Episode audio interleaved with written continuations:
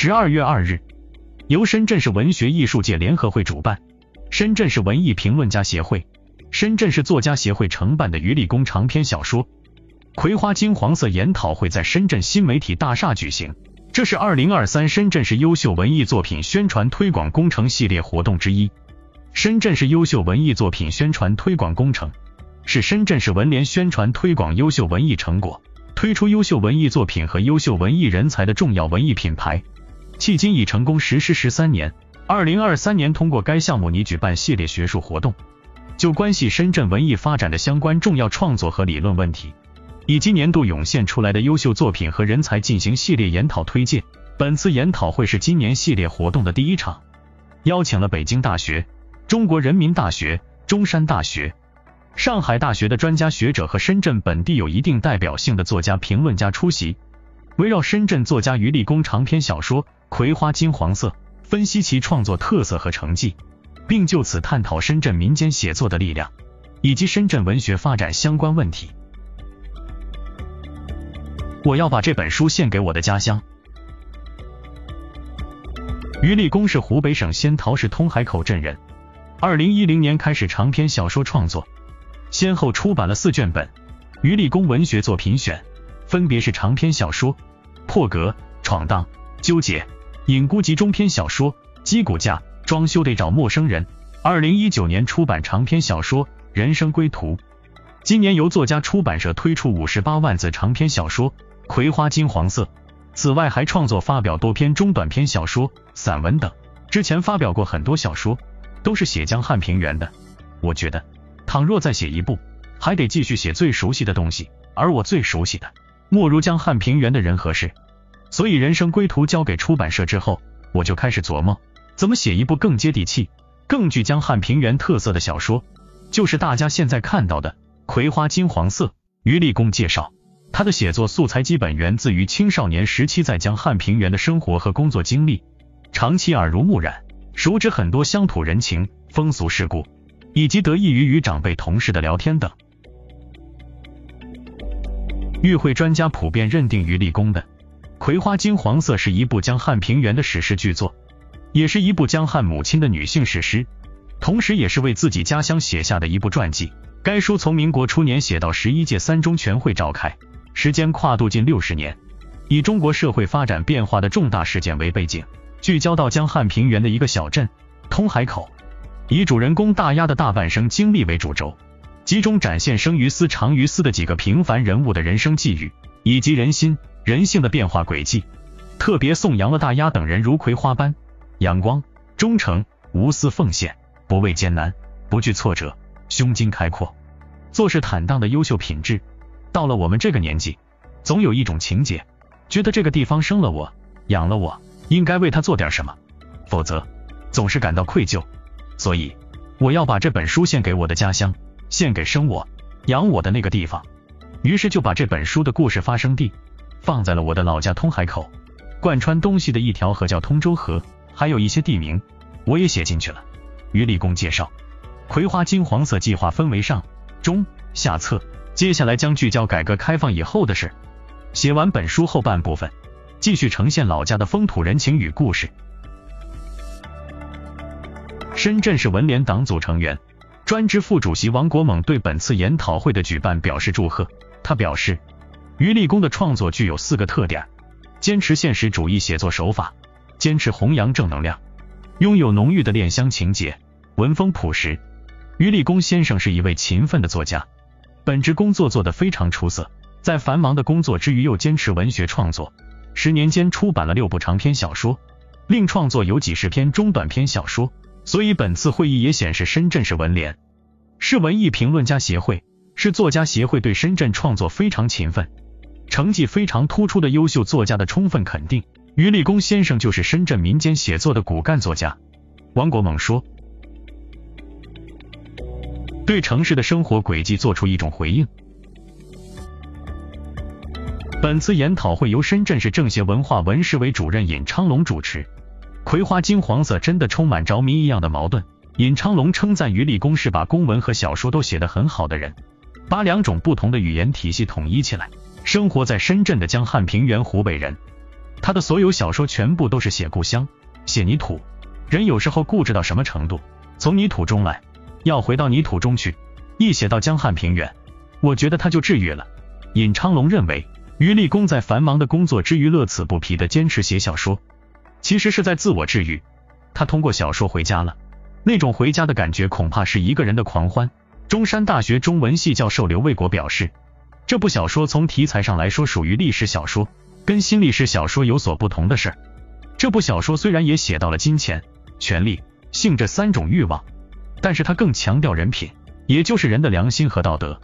如果说新历史小说是用欲望解构历史，那么余立功这部小说是在用人品重构历史。在刘卫国看来，这更接近历史真相。中国人民大学文学院教授孙明乐立足于立功的小说，探讨文学的德性。他表示，基于自己的经验，基于非常特定的现实理念，依旧用文学的方法去从事写作，就是一种德性的写作。也是一种写作的德性。为此，他把《葵花金黄色》这部小说带入到一个更大的语境当中来探讨。这个语境就是如何讲述乡土，或者说乡土表达的背后存在着什么样的人性的、社会的、文化的动因。在他看来，余立功在一个繁忙的城市里，还记着他的故乡，记着故乡的风俗，尤其是他书写乡村生活的细致。这种细致从某种文学标准来看都近乎繁琐，都有点不节俭。不精致，但趋近于繁琐的细致，表达的正是关心。所以这部小说好像什么也没跟上，什么也没追上，但恰恰是这种不急不忙的，不追任何东西的，走自己的路的方式，可能预示着一种文学的德性的产生，或者说它本身就是一种文学的德性。在当代文学研究里，包括在深圳文学研究里，怎样处理乡村书写、乡土书写？或者说，乡村书写、乡土书写跟当代文学构成一种什么样的关系？这是北京大学中文系教授李阳在思考的问题。他认为，杨争光、余立功等作家一直在城市里书写乡村，他们的写作恰恰是城市经验特别重要的一部分，也是城市情感特别重要的一个部分。其实是在对城市的生活轨迹做出一种回应。海天出版社副社长魏辅华从余立功的写作出发。谈论德行跟乡村社会、乡土社会之间的关系，以及跟乡土文学之间的价值归一的问题。当我们说地理意义上的回不去的时候，只能通过文学方式来建构。这也是我们体验深刻的乡土经验。不是说我们跑到了城市就是一个市民了，实际上我们的根基是乡土性的，具备改编为电影或电视剧的基础。会议下半场由深圳市文艺评论家协会驻会副主席、深圳市作家协会副主席于爱成主持。他指出，作品以大丫这样一个破落地主家庭女儿一生的苦难和抗争勾连全篇，推动情节，编织故事，展开叙述。作品写的本色老实，不是渲染，更不刻意承担象征，而是致力于写出自己的家乡、自己的小镇、自己的平原、自己的王国曾经发生的故事。曾经生活着的人物，他们这样活过，活着，这里曾经这样存在，遭遇变迁。这部长卷的特别之处，是以一己之力，以文学的形式，以爱和慈悲，坚韧和隐忍，对生于斯长于斯的脚下的这片土地，父老乡亲，万物众生，留下了最诚恳的回溯、探寻、打量、审视和记录。这样的记录彰显的正是文学的意义。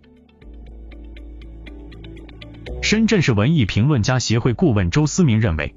余立功的长篇小说《葵花金黄色》具有一定的典型性、生动的故事性和鲜明的在地性。余立功在《葵花金黄色》里所塑造的典型人物，所讲述的人物曲折生动的故事，所展示的江汉平原地域文化，充分显示了他对时代、对生活、对社会的积极介入与深入思考，呈现了他的文学写作的热忱与激情、智慧与能力。从而掘发出他的小说文本的内在力量。深圳市社会科学院文化研究所原所长、研究员张军主要对《葵花金黄色》里的人物形象表现特点进行分析。他指出，人物形象和表现特点是小说艺术特色的重要标志。人物形象是小说的主体，作家在塑造人物形象时运用的艺术手法或技巧及所显示的艺术水平，集中体现在整篇小说的艺术价值及成就上。他认为《葵花金黄色》里的人物艺术形象具有真实性、生动性和典型性三个特点。深圳市文艺评论家协会副主席、深圳大学人文学院教授汤其云认为，《葵花黄金色》选取了二十世纪前六十年为历史背景，以江汉平原上的黄、田两家的分家、拆屋、起屋为叙述线索，以家庭妇女黄大丫和乡村基层干部田振海为叙述中心，不仅写出了余立功对一段宏大国家历史和江汉地方风俗演变的个人记忆，也写出了广大民众应对苦难生存的智慧。尤其是对黄大丫的葵花哲学提炼，就不仅表达了荆楚大地的民间生存信念，只有像那菜土边的太阳花一样，胸襟开阔，敢于靠边站，才能走出人生的苦难，抵御历史的风浪，活出幸福的人生，更是为现实主义文学中的人民群众这一文学形象塑造，开辟了一条新路。在深圳市文艺评论家协会副主席王尊看来。即将退休的余立功的写作刚刚开始，他现在终于卸下了所有的公务以及繁冗的杂物，进入到一种全身心的写作状态。我觉得这是他的新的开始，而且他真正以热爱之情从事的写作，其实，在我们当下的时代是越来越稀缺的，因为我们也看到了大量的人，只是因为职业或因为学这种专业而写作，那种机械的甚至是僵化的写作，其实不可能产生真正有情、有感、有生活温度的好作品。王尊以意大利作家卡尔维诺在《未来千年文学备忘录》提到的轻易、迅捷、快速、精确、形象和繁复五个写作关键词，期冀于立功未来有更长远、更宏大的写作。这种现实主义的作品为什么会吸引我？吸引我的地方在哪里？深圳市文艺评论家协会副主席、上海大学传播学院副教授汪洋直言。这部小说最吸引他的是风土人情和家长里短，甚至包括家族内部的勾心斗角的场面。而余立功有特别丰富的个体经验，但又融会贯通。现实主义题材的小说最吸引我的就是它的时代感、历史感，以及我们现在经常说到的一个词——氛围感。我们纪录片创作有一个说法叫空气感，这种空气感来自于您用三言两句营造出来的一个历史场，还原了一个真实的现场。这个现场有大现场。也有小现场，大现场就是您经历过的那个生活，整个江汉平原、通海口镇生活的状态；小现场就是家长里短的场景。这种闲比不闲，最有空气感，也最吸引人。汪洋认为，这部作品具备改编为电影或电视剧的基础，展现小历史嵌入大历史的历史史观。深圳市文艺评论家副主席。深圳职业技术大学副教授安培志做了题为《家族伦理冲突中生命意识的觉醒与抗争》的发言。他认为《葵花金黄色》这部小说呈现出三大特点：一是小说描绘了民国历史语境下通海口镇的家族宗法伦理冲突，是将汉平原版。大宅门、皇家大湾成为中国社会的一个缩影；二是女性生命意识的觉醒与抗争，在死亡压迫下拷问存在的意义。小说集中笔墨描写在民国乱世这样一个特定的历史语境下，在伦理本位文化与族权本位文化的双重压迫戕害下，以黄大丫为代表的江汉平原妇女的悲苦生活与底层妇女生命意识的觉醒，以及他们对不公命运的抗争。三是文学通海口的精心建构，原生态民俗风情、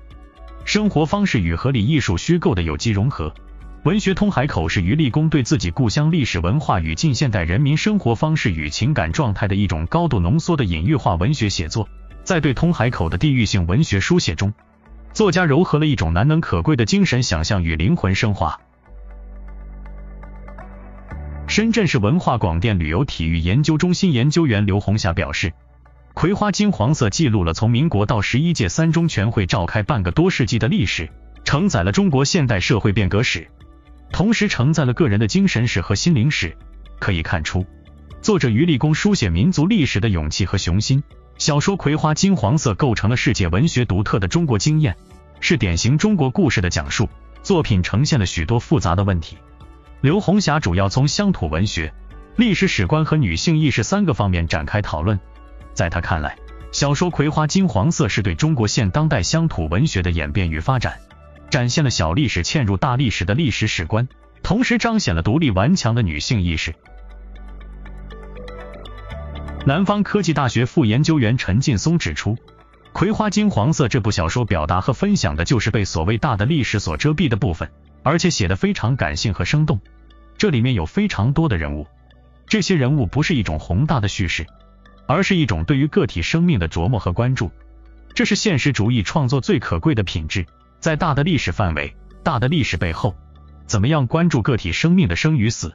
陈劲松还认为。《葵花金黄色》也是一部关于活着的作品，在六十年的历史变化中，小说关注的是每一个个体怎样在世界上活下去的事实。在这样的基础上，小说其实是关于生命的叙事，同时还是一部关于活着的历史。深圳市罗湖区作家协会副主席欧阳德斌坦言，他在阅读《葵花金黄色》时，读出了托尔斯泰的《谢尔盖神父》、帕斯捷尔纳克的。日瓦戈医生等名著的影子，某些情节有相似的地方，但是背后的指向却不一样。作为八零后作家，欧阳德斌希望于立功在今后的写作中，情节尺度能够大一些，这样就能够更抓住年轻一代的审美，真正实现文学写作上一个人的狂欢。深圳市宝安区作协副主席王国华称赞小说《葵花金黄色》气势磅礴、庞大恢宏，值得推广。借由于立功的作品，王国华进一步谈论粤港澳大湾区，尤其是深圳写作的现状。现在深圳的很多作家也在描摹深圳，书写深圳，小说、散文、诗歌都有，但你很难看到深圳味，或者说深圳是什么味，根本没人能概括出来。再进一步说，深圳味根本还没形成。与此同时，你在深圳能看到余立功的江汉平原，也能看到杨争光的西北大漠，能看到陈再建的海陆丰小城。更能看到后破托神中的潮汕风情，在其他任何一个城市，你都很难遭遇如此丰富的地域化写作。每一个写作者的文字中都有他少年、青年甚至中年生活的痕迹。王国华指出，不只是深圳、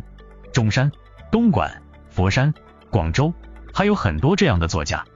他们即使已深深扎根在珠三角，但他们的写作背景和视角，他们关注的事物，永远无法脱离出生并成长的那个地方。而这种现实存在是深圳乃至珠三角文学创作与其他地方的巨大不同。在当下文坛提倡重新回到现实主义写作的今天，余立功的长篇小说《葵花金黄色》对于深圳作家的创作，无疑具有令人思考的启示意义。深圳市宝安区文艺评论家协会主席唐小林表示，深圳文学不应仅仅局限于深圳二字，而应该是一种开放的。多元化的文学书写，葵花金黄色的故事时代背景和小说中的人物，看似与深圳没有多大的关系，但却仍然是深圳文学不可或缺的重要组成部分。它是一个深圳人对自己的故乡和历史的深切回望，同时也是深圳作家创作实际的有力体现。